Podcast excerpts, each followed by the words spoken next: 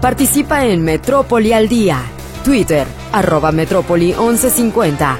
Facebook, Radio Metrópoli o en notisistema.com. Sección Contacto.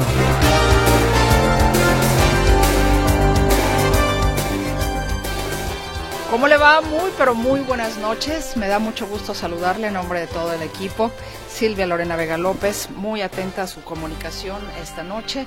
Mi compañero César Preciado en el control de audio y su servidora Mercedes Altamirano ante este micrófono les saludamos, esperando que esté teniendo usted un muy buen cierre de jueves en su jornada laboral. ¿Qué le parece si nos vamos con el resumen en materia nacional? En México, siete de las diez ciudades más violentas del mundo revela estudio internacional. Por años Estados Unidos investigó nexos del narco con aliados de Andrés Manuel López Obrador. Publica The New York Times. El presidente lo descalifica. La corresponsal del New York Times envía a Jesús un cuestionario, pero en un tono amenazante, prepotente, dándonos a conocer que están haciendo una investigación con información de la DEA la reforma electoral es para ahorrar miles de millones de pesos, asegura la Secretaría de Gobernación. La inflación en México sorprende y baja en la primera quincena de febrero al ubicarse en 4.45% a tasa anual, revelan datos publicados por el INEGI. 400.000 mexicanos ingresaron legalmente a Estados Unidos, confirma el presidente López Obrador. El abanderado de Movimiento Ciudadano, Jorge Álvarez Maínez, formalizó ante el Instituto Nacional Electoral su registro como candidato a la presidencia. Se dispara cerca del 50% el robo a camiones de carga en los últimos dos años, reportan aseguradoras. Vinculan a proceso por el delito de tortura al exfiscal de Veracruz, Jorge Winkler. Alertan expertos sobre la presencia de plomo en más de 100 alimentos de la canasta básica en México. Gracias por comunicarse con nosotros y por supuesto que con mucho gusto le damos eh, posibilidad a le damos posibilidad. Le damos apertura, quise decir, a su comunicación, la que como siempre agradezco muchísimo. Nos dicen, buenas tardes, mi comentario sobre el macrobús y el tren ligero, ya que vienen tiempos de mucho calor, y creo que sería mejor quitar las pantallas del macrobús y poner ventiladores porque no traen aire. Y sobre el tren, pues deberían meter más vagones, ya que nada más por las mañanas los ponen de tres vagones. Y poner más bancas en las estaciones, ya sea con los 25 millones que le dieron al checo o con los 24 millones del carrusel. Y no se diga que en vez de los dos millones de volardos que han puesto en toda la ciudad, con eso pagarían para cuidar la primavera de tantos incendios. Gracias, nos dice J. Félix Rodríguez. Dicen, hola, el gobernador se cuelga. A ver, el gobernador se cuelga ese proyecto. Se logró gracias a las gestiones del presidente de México, Andrés Manuel López Obrador. Gracias, señor presidente. Francisca López, saludos cordiales. Buenas tardes. ¿Me pueden proporcionar el domicilio del lugar donde se puede reportar a un vecino que tiene una veterinaria al lado de mi casa y diario lavan la cochera con la manguera y me echan toda la mugre para mi calle y mi banqueta? Y en esa mugre va un montón de pelos de sus perros. Se llama algo así como denuncia vecinal que está en la calzada Independencia. Es en... ay, se me fue el nombre ahorita es de es, para conciliar, es para conciliar. Se me fue el nombre ahorita, señora María Luz. Espérame tantito y ahorita le paso el dato por este medio. Aguánteme y ahorita se lo paso con mucho gusto. Jonathan Hernández dice, acabo de escuchar que López Obrador dijo que Estados Unidos le tuvo miedo a México. Ah, qué ingrato señor siempre teniendo otros datos. Buenas tardes, habla el señor Ortiz. Solo para preguntarles a ustedes de Radio Metrópoli, ¿por qué le creen más al periódico gringo que a nuestro presidente?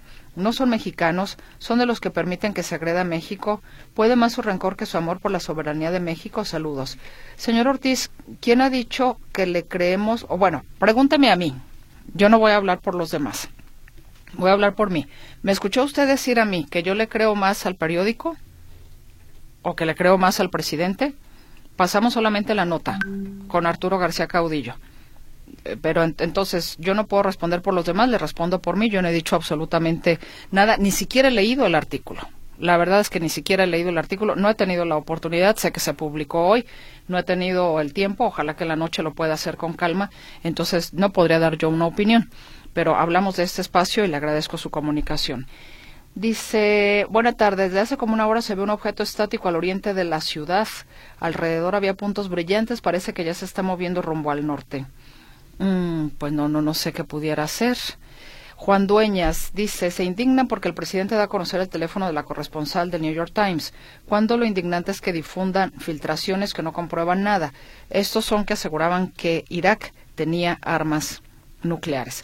Ah, cuando la famosa invasión de Estados Unidos a Irak. Me imagino que está usted recordando ese capítulo de la historia de la humanidad, señor Dueñas, efectivamente. A ver, ¿qué más tenemos por aquí? Fernando Campo, en Tlaquepaque estamos llenos de inseguridad y la desvergüenza de la señora Citlali Amaya, queriéndose reelegir, siendo que nunca ha hecho nada por nuestro pobre municipio.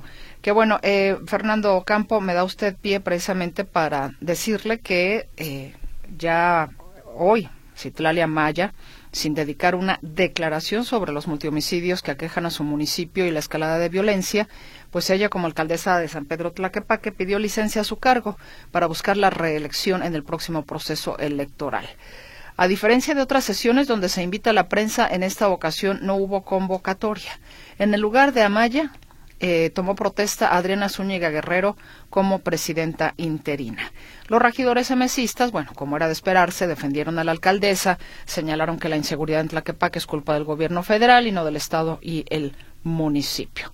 Entonces, bueno, eh, el asunto es de que, pues, primeramente hay que averiguar qué fue lo que sucedió, ¿no? Porque si los regidores dicen es culpa del gobierno federal, ah, entonces ya saben quién ejecutó a a, todas estas personas de los multihomicidios que ha habido en Tonalá.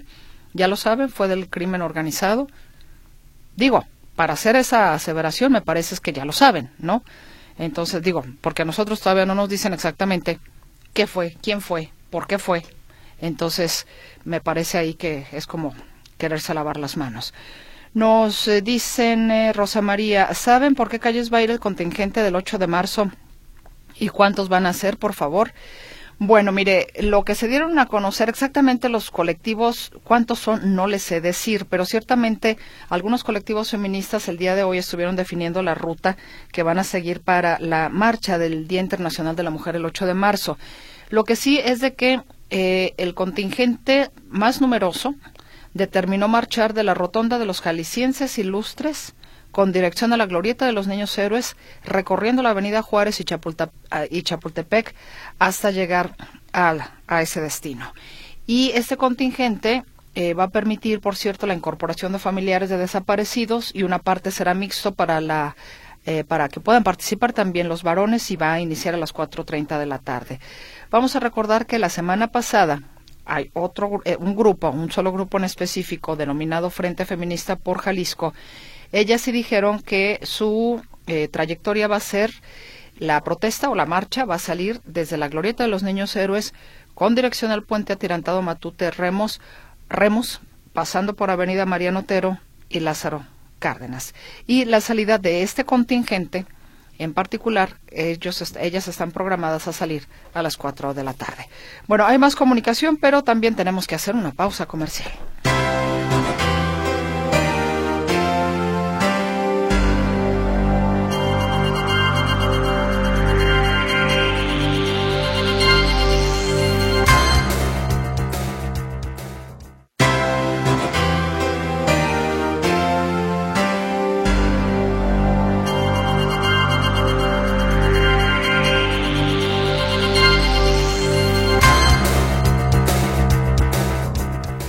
Vamos con la información que nos proporciona mi compañero José Luis Escamilla en materia de inseguridad. Adelante, José Luis, buenas noches.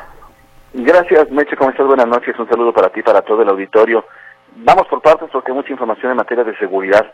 Si te parece, primero arrancamos con lo que ocurrió este día en un lugar conocido como La Piedrera, en el municipio del Salto, donde fue localizado el cadáver de una mujer abandonado. Es un predio despoblado que tiene las calles Ébano y Roca Azul, como las más cercanas, justamente ahí en esa zona de la piedrera. Alguien reportó que había una mujer inconsciente tirada en el piso y cuando la eh, localizan los primeros respondientes dan cuenta que es una mujer de aproximadamente 40 años que tiene golpes en diferentes partes del cuerpo y que en las muñecas tenía marcas de haber estado con amarres, de haber estado mañatada. Eh, no fue identificada, los primeros respondientes indicaron que el homicidio habría ocurrido aproximadamente 10 horas antes de que fue localizada allá en el municipio del Salto, en esta zona conocida como La Piedrera. De ahí nos vamos, si te parece, hasta el cruce de las avenidas Mariano Otero y Topacio. Hay muy cerquita de la Chocolatera Ibarra, donde el día de hoy fue localizado un cuerpo dentro de un, un tambo de basura. Resulta que alguien iba caminando y localiza que había un bote de basura a media banqueta. Cuando se asoma, se da cuenta de que había una persona inconsciente dentro del tambo. Estaba con la cabeza hacia el piso, vamos, únicamente se alcanzaban a ver los pies y se lograba acreditar que era una persona que estaba eh, sin vida dentro de este bote. No se pudo precisar, de menos no en el sitio, si el cuerpo estaba completo o si estaba segmentado, pero bueno, ahí en plena avenida Mariano Otero fue localizado este cadáver, lo que provocó el cierre total de la lateral de Mariano Otero en sentido hacia Plaza del Sol, de los Arcos del Milenio hacia Plaza del Sol. Ahora le damos la, tema, la, vuelta al tema y hablemos sobre otro asunto, Meche. Eh, en lo que va de este año, yo te he platicado en varias ocasiones de eh, eventos de múltiples homicidios o de múltiples víctimas en hechos violentos. Eh, ha habido en lo que va de este año, en Jalisco, Meche, ha habido siete multihomicidios que han cobrado la vida en total de 27 personas. Hay una organización civil que se llama Causa en Común, que usa la palabra masacre para narrar cuando tres o más personas son asesinadas en algún hecho violento. Eso es una masacre para Causa en Común. En lo que va de este año en Jalisco se han registrado en total siete masacres que han cobrado la vida de 27 personas. Si te parece, hacemos un recuento rápido de estos hechos. Por ejemplo, está lo que ocurrió el 17 de enero, cuando tres empleados de un table dance en San Pedro Tlaquepaque fueron asesinados por comensales que se negaron a pagar la cuenta. El 4 de febrero hubo dos eventos, ese domingo hubo dos eventos, uno en San Pedrito, donde tres personas fueron asesinadas dentro de una casa, y tres en la colonia Vista del 4, donde otras tres personas fueron asesinadas. Dos días después, el 6 de febrero, hubo otro triple homicidio en la colonia San Pedrito.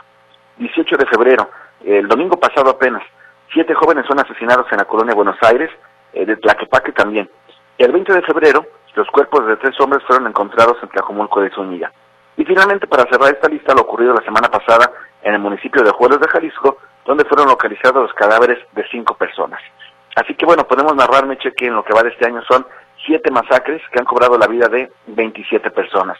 Eh, para que nos demos una idea, eh, durante todo el año pasado en Jalisco fueron 12 masacres. Eh, lo que va de este año, en apenas dos meses van siete, lo cual te, nos, nos, da una idea justamente de lo intenso y de lo violento que está este año, o de menos este mes de febrero, en el estado de Jalisco. Cerramos este tema y nos vamos ahora a otro asunto de interés, como es el de la empresa Jox Holding.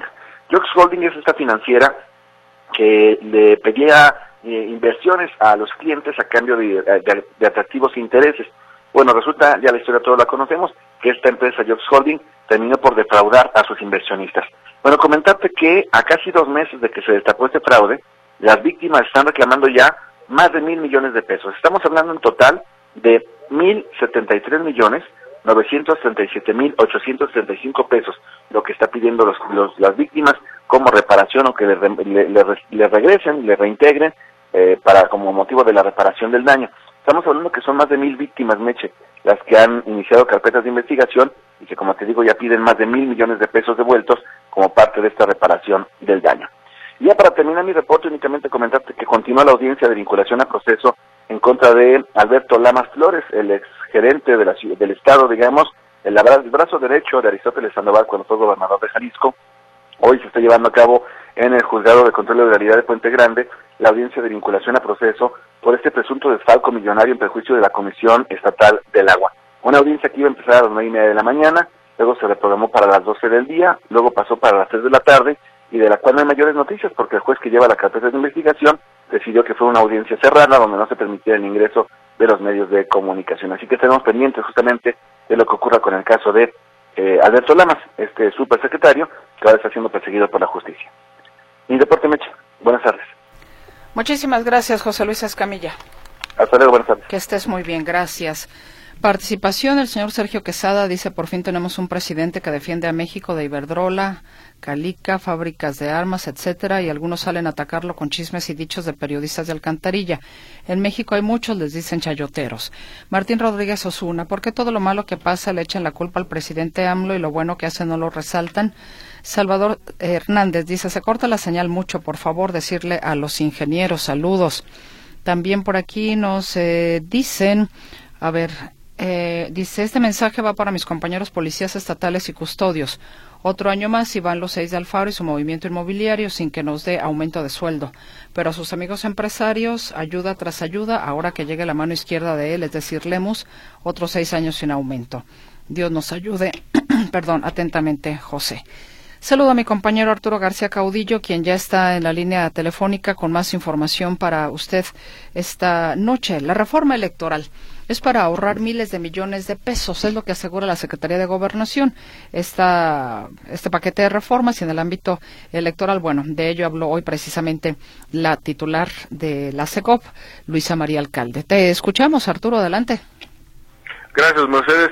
Y es que sí, la reforma electoral es una de las 18 reformas que aparecen en el paquete que envió el presidente Andrés Manuel López Obrador el pasado 5 de febrero a la Cámara de Diputados.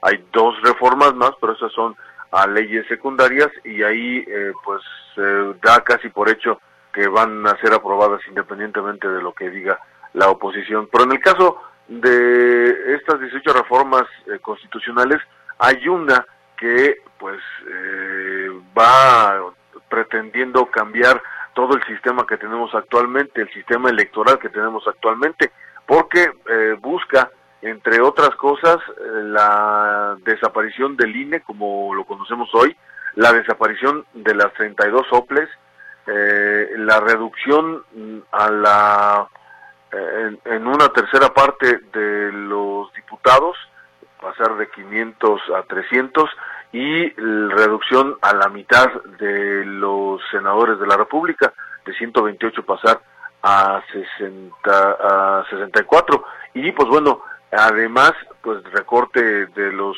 presupuestos para los partidos políticos, recorte del presupuesto para el propio Instituto Electoral que ahora se llamaría Instituto Nacional Electoral y de Consultas. Y pues bueno, por eso vamos a escuchar justamente las palabras de Luisa María Alcalde, la secretaria de Gobernación.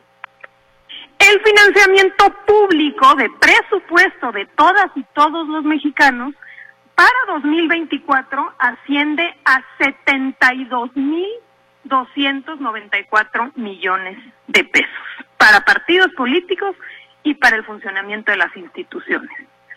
Entonces, ¿qué estamos proponiendo? Adelante.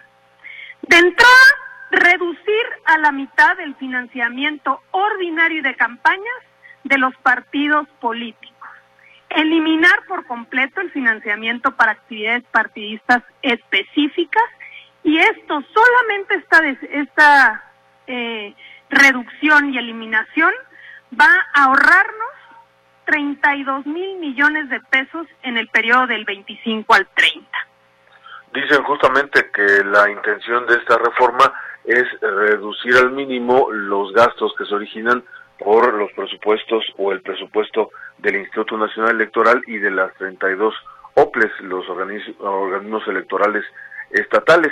Eh, pero además esta reforma propone que se eligen mediante, elijan mediante voto popular los integrantes tanto del Instituto Nacional Electoral y bueno el, el Consejo del Instituto Nacional electoral eh, actual o que sería eh, ya con las nuevas siglas Instituto Electoral, Instituto Nacional Electoral y de Consultas.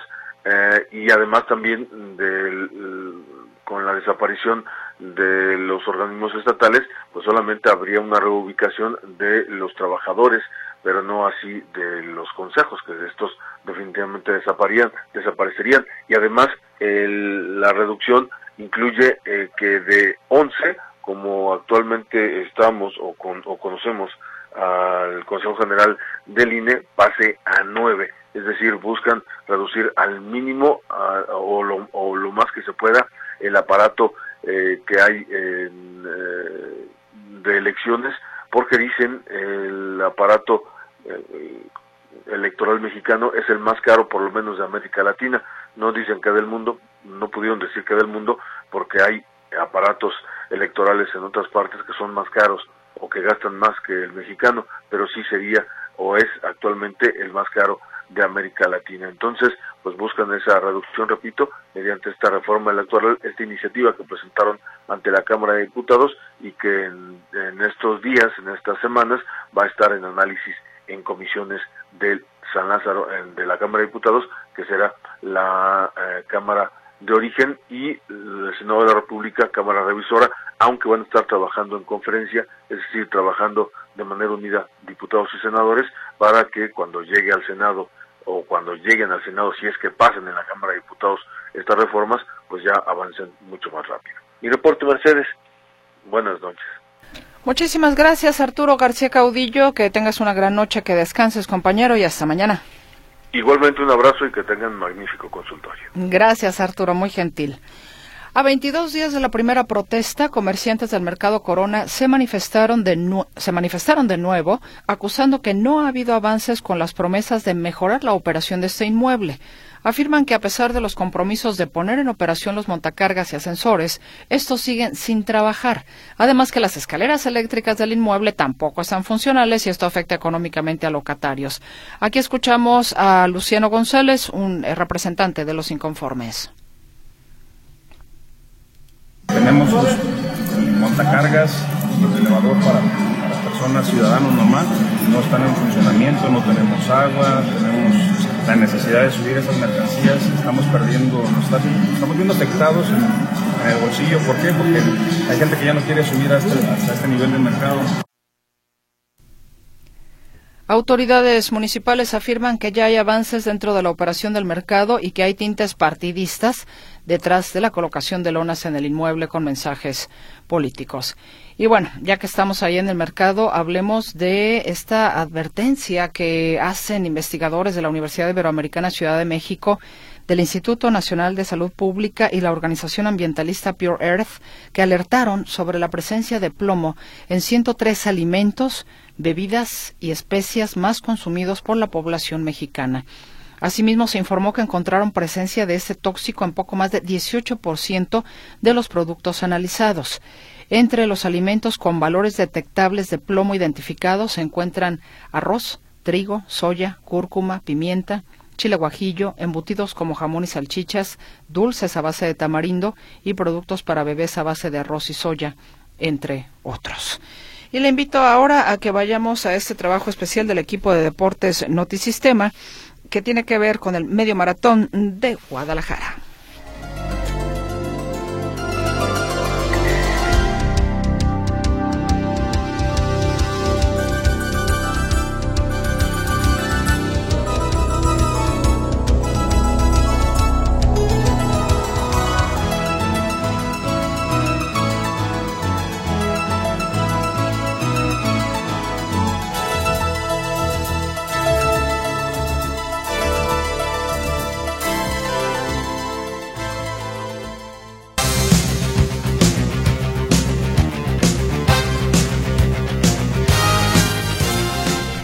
Con la parte complementaria en materia deportiva, seguimos con Manuel Trujillo Soriano. Compañero, ¿cómo estás, socio? Gracias, Mercedes Altamirano Bolívar, muy bien. Aquí estamos algo eh, breve porque digo ya este, consumimos mucho del tiempo destinado a los deportes con este especial. Pero vámonos entonces ahora con el automovilismo. Antes de que otra cosa suceda, el piloto tapatío Sergio Checo Pérez de Red Bull marcó hoy el segundo mejor tiempo en la jornada de pruebas oficiales previas al arranque de la temporada de la Fórmula 1 allá en Bahrein. Checo solo fue superado por el español Carlos Sainz a bordo de su Ferrari y dijo que el nuevo RB20, su nuevo auto, le dejó buenas sensaciones. Lo escuchamos. Sí, ha sido sin duda positivo, bueno para todos. Red Bull, la verdad que es increíble, ¿no? Lo que pueden innovar y, seguir evolucionando y creo que este camino tiene todavía mejor pinta porque podemos evolucionarlo más. Saber dónde estamos, ya que llegue la carrera, las prácticas, entender exactamente dónde estamos será, será interesante para nosotros. Mañana eh, Checo Pérez volverá a salir a la pista ya en lo que será el último test, ahora sí, antes de que arranque la temporada de la Fórmula 1. Y pasando a otras cosas, le comento que, bueno, pues el día de hoy la Liga Mexicana de Béisbol anunció la suspensión de Carlos Lazo Reyes como asociado activo y dueño del equipo Generales de Durango por los problemas legales en los que está envuelto el empresario con Jox Holding. Indica la liga que apoyará a peloteros y todo el staff para que de ser posible se mantengan en otro equipo y puedan seguir compitiendo un total de 20 franquicias en el circuito invernal. En los próximos días se anunciaría el nuevo plantel. En fútbol, el delantero mexicano Santiago Chaquito Jiménez terminó con la racha de siete encuentros sin anotar al marcar gol el día de hoy. Eh, uno, un tanto con el que el Feyenoord empató ante la Roma y 2-2 en el marcador global que llevó el duelo hasta los tiros penales y donde la Loba finalmente se impuso por 4-2. Avanza a los octavos de final de la Europa League mientras que el equipo de Rotterdam queda eliminado. Tras ser suspendido tres partidos por la comisión disciplinaria por conducta violenta contra el jugador de Cruz Azul Willer Dita, el técnico de los Tigres Robert Dante Siboldi pidió disculpas y dijo que acata el castigo pero que no comparte la decisión porque nunca quiso agredir a nadie. Aquí lo escuchamos.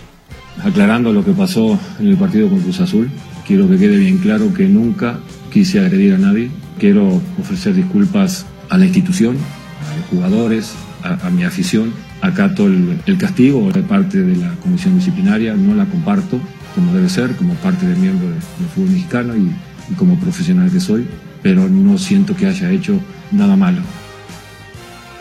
Siboldi no podrá estar en la banca de Tigres en los duelos ante el Atlas, Bravos de Juárez y el Toluca. Ya para finalizar, le informo que el Atlas recupera al Hueso Reyes. La nota es de Martín Navarro. Lo escuchamos. Luego de poco más de tres meses, ausente por lesión. Por fin está listo Luis Reyes y el sábado cuando visiten a los Tigres jugará sus primeros minutos del torneo de clausura 2024. El llamado Hueso asegura que fue difícil el proceso de rehabilitación. Eh, no, pues sí fue algo, algo complicado. Se me hizo tres veces eroma y cuando, cuando me sacan el líquido reinicio otra vez la, la recuperación. Gracias a Dios ya con especialistas que me llevó el club en Estados Unidos logramos conseguir la, el remedio ¿no? para, para salir de esta lesión y ahorita ya estamos, estamos listos y allá las, a las órdenes de, de, de. En cuanto a los demás lesionados, Eduardo Aguirre ya entrenó por vez primera luego de salir lesionado el 4 de febrero. De igual manera, Raimundo Fulgencio realizó el trabajo del equipo. Notisistema, Martín Navarro Vázquez.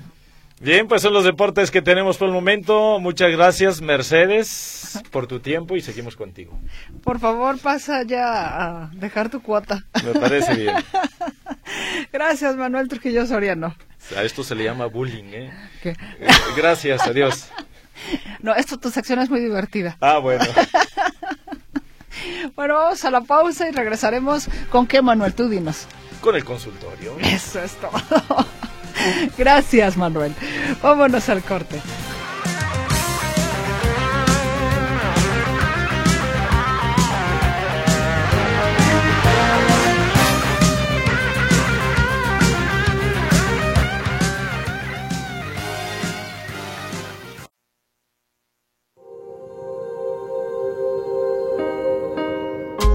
El consultorio. En Metrópoli al día. Esta noche saludo con mucho gusto y por supuesto también con mucho agradecimiento al doctor Sergio Armando Covarrubias Castillo, jefe del Servicio de Psiquiatría del Antiguo Hospital Civil de Guadalajara, Fray Antonio Alcalde, porque participa con nosotros en este consultorio. Doctor, sea usted bienvenido, muy buenas noches. ¿Qué tal? Buenas noches, muchas gracias por la invitación. Doctor, vamos a hablar del estrés. El estrés, ¿qué tan malo es? Porque entiendo que también es un mecanismo inclusive hasta de alerta de, sí, de alerta del, del cuerpo humano. Claro.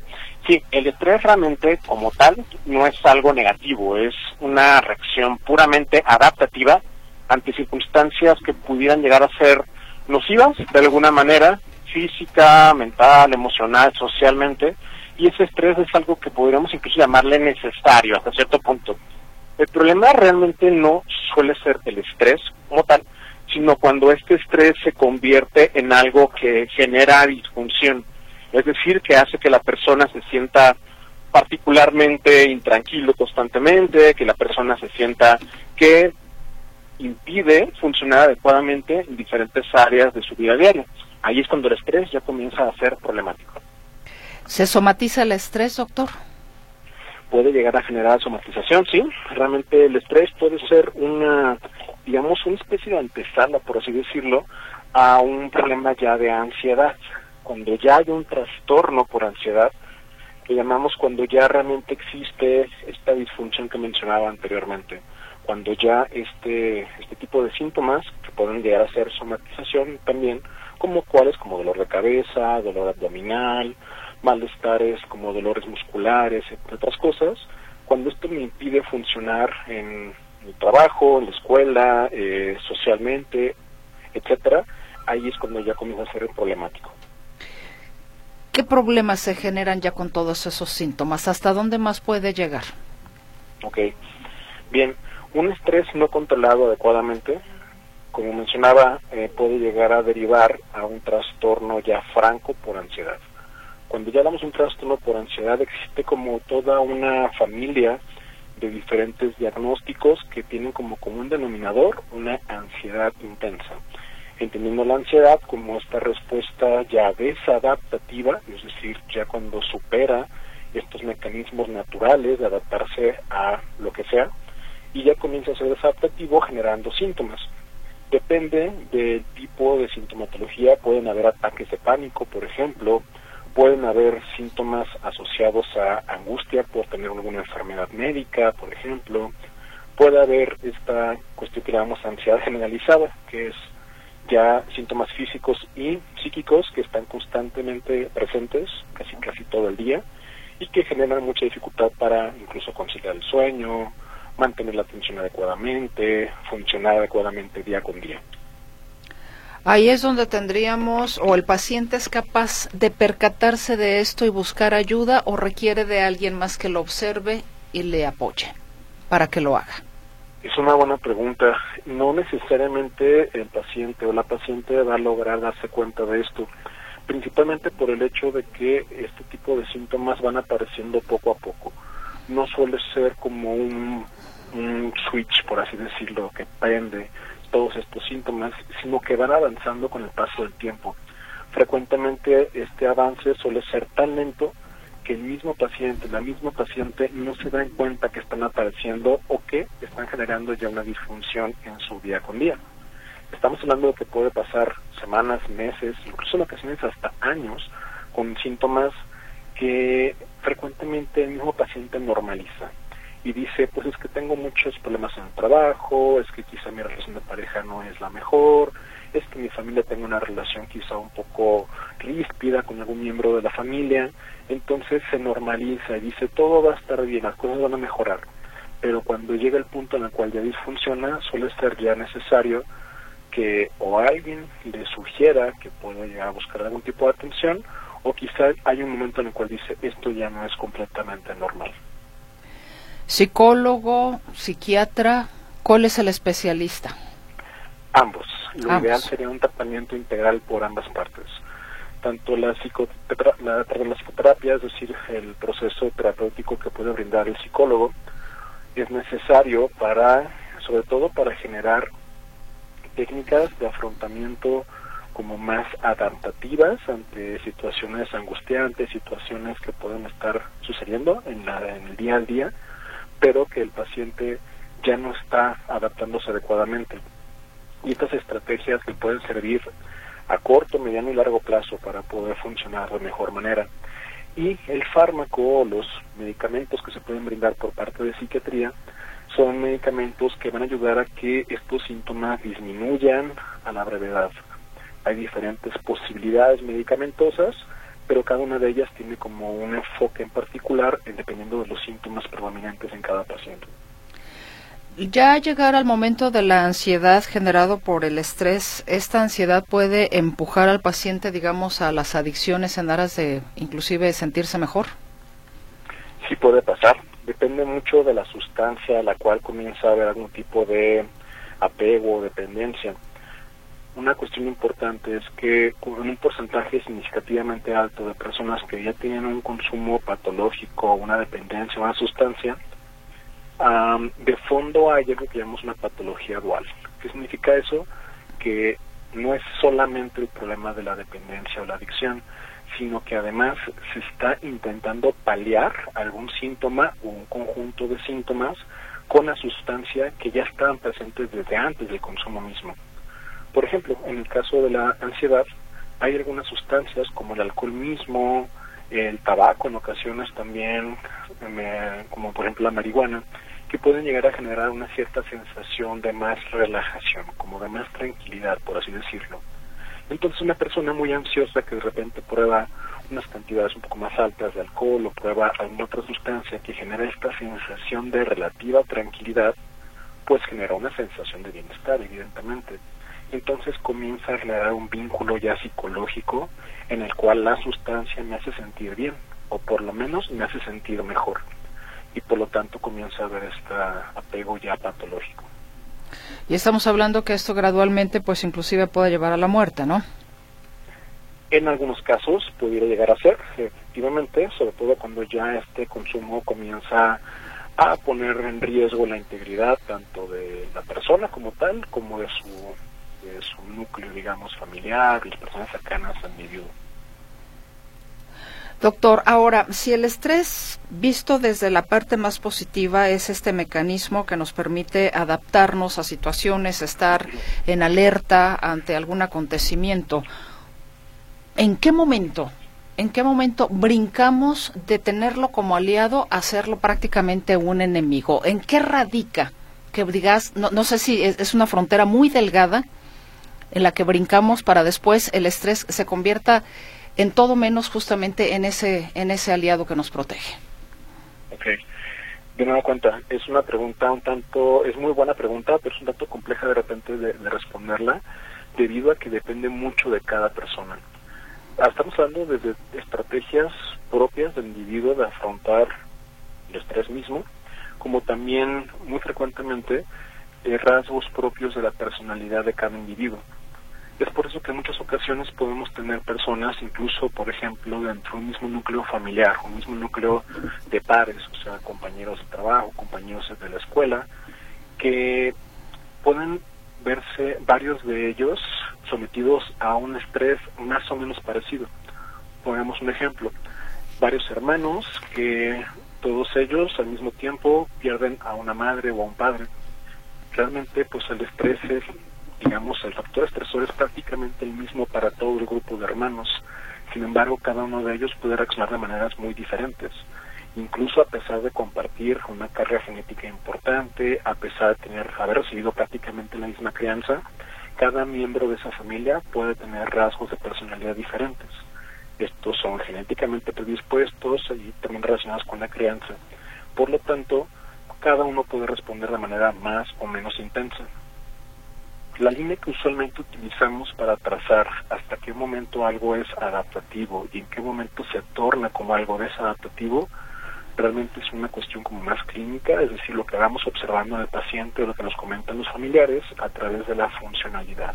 Cuando el paciente deja de acudir a trabajar, deja de funcionar el trabajo, deja de convivir con terceras personas, con su núcleo familiar, entonces ya está disfuncionando y por lo tanto requiere tratamiento. Doctor, aquí la señora Catalina le pregunta, ¿el estrés puede causar taquicardia y nos pueden medicar por ello? Ok, el estrés como tal podría llegar a suceder, nada más que la taquicardia, digamos que es un síntoma muy inespecífico. Hay muchos diferentes problemas que pudieran provocar una taquicardia. Desde algo tan sencillo como una situación como muy aguda, un estrés muy agudo, por ejemplo, no sé, que estoy cruzando la calle y alguien casi estuvo a punto de atropellarme, voy a tener taquicardia en ese momento. Y esa es una respuesta completamente natural. ¿Por qué? Porque tuve la producción de algunas hormonas, algunas sustancias en mi cuerpo que provocan que el corazón lata un poco más rápido. Eso es algo adaptativo. Pero cuando esa taquicardia aparece en momentos en los cuales no hubo ningún estresor o va acompañada la taquicardia de otros síntomas, como por ejemplo sudoración, eh, falta de aire o presión en el pecho, me temblan mucho las manos, que tengo mucho miedo en ese momento, entonces quizá ya no es solamente la taquicardia, sino que están apareciendo síntomas asociados a una respuesta por ansiedad. Y si fuera esto, entonces sí, sí es factible que pueda haber un tratamiento para ello. Anónima dice, tengo 54 años. En los últimos 10 años he estado sometida, he estado sometida a situaciones muy fuertes de estrés. En los últimos, en el último año he bajado de manera considerable de peso. Me siento enferma del estómago, me duele la cabeza y si no me tomo una pastilla no me siento a gusto, al menos para dormir. ¿Qué me recomienda? Ok, sí, definitivamente sería una buena idea acudir a una evaluación integral. Eh, ya cuando ya comienza a haber cambios tan importantes en el peso, en el patrón de sueño, sí definitivamente sería lo ideal acudir a ambas partes, tanto psicología como psiquiatría, aunque posiblemente podría ser una buena idea comenzar con psiquiatría para intentar ofrecer alguna estrategia que pueda mejorar significativamente y rápidamente, sobre todo el patrón de sueño usualmente estos síntomas ya están más asociados no solamente a estrés, sino a secuelas o a problemas asociados al estrés. Incluso, por ejemplo, la baja de peso, el pobre apetito, problemas del sueño, dificultad para hacer actividades que anteriormente se hacían de manera natural, son síntomas más del espectro de la depresión que de la ansiedad, por ejemplo. Y un estrés crónico podría provocar que exista una producción, digamos, anormal de algunas hormonas, específicamente una que se llama cortisol, que se considera justamente la hormona del estrés, y un cortisol elevado, constante y persistente puede llegar a predisponer en algunos casos, no siempre, pero en algunos casos, a que aparezcan síntomas depresivos. Ah, mire qué, eh, qué, qué interesante, qué interesante ese punto.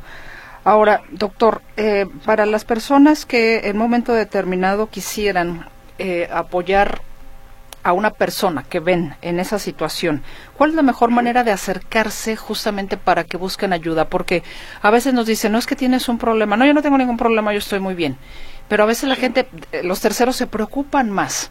¿Qué se puede hacer? ¿Qué se recomienda? Ok, creo que ahí sí depende mucho de la relación que se tenga con esa persona, ¿no? No es lo mismo, por ejemplo, un amigo, un compañero de trabajo que de alguna manera, pues sí, es una persona cercana, es parte de mi núcleo de relaciones interpersonales, pero no hay un vínculo afectivo tan cercano. En esos casos sí suele ser como una opción el preguntar, ¿no? Oye, ¿estás bien? Oye, te noto más, no sé, como más intranquilo, te noto como que te molestas más fácilmente de lo usual, seguro que todo bien, si en algún momento quieres platicar con alguien, entonces yo estoy para ti, ¿no? Es decir, ofrecer como la posibilidad de una válvula de escape, por así decirlo, como una forma de desahogarte con alguien. Si ya es un vínculo más cercano, un vínculo con una persona como un hermano, una pareja, un padre, una madre, un hijo, entonces sí hay como más familiaridad, evidentemente, por lo tanto, sí puede ser algo un poquito más, vaya, incisivo, por así decirlo. Obviamente sí, ofrecer el apoyo, pero también llegar a hacer comentarios como, oye, me preocupas, eh, noto esto, noto esto, noto esto, eh, no has pensado, no buscar algún tipo de ayuda. Doctor, doctor, perdón. Perdón, se nos, se nos terminó el tiempo. Discúlpeme, doctor ah. Sergio Armando Covarrubias. Muchas gracias por su participación. Le mando un abrazo. Muchas gracias. Hasta luego. Hasta la próxima. Gracias a usted. Que descanse.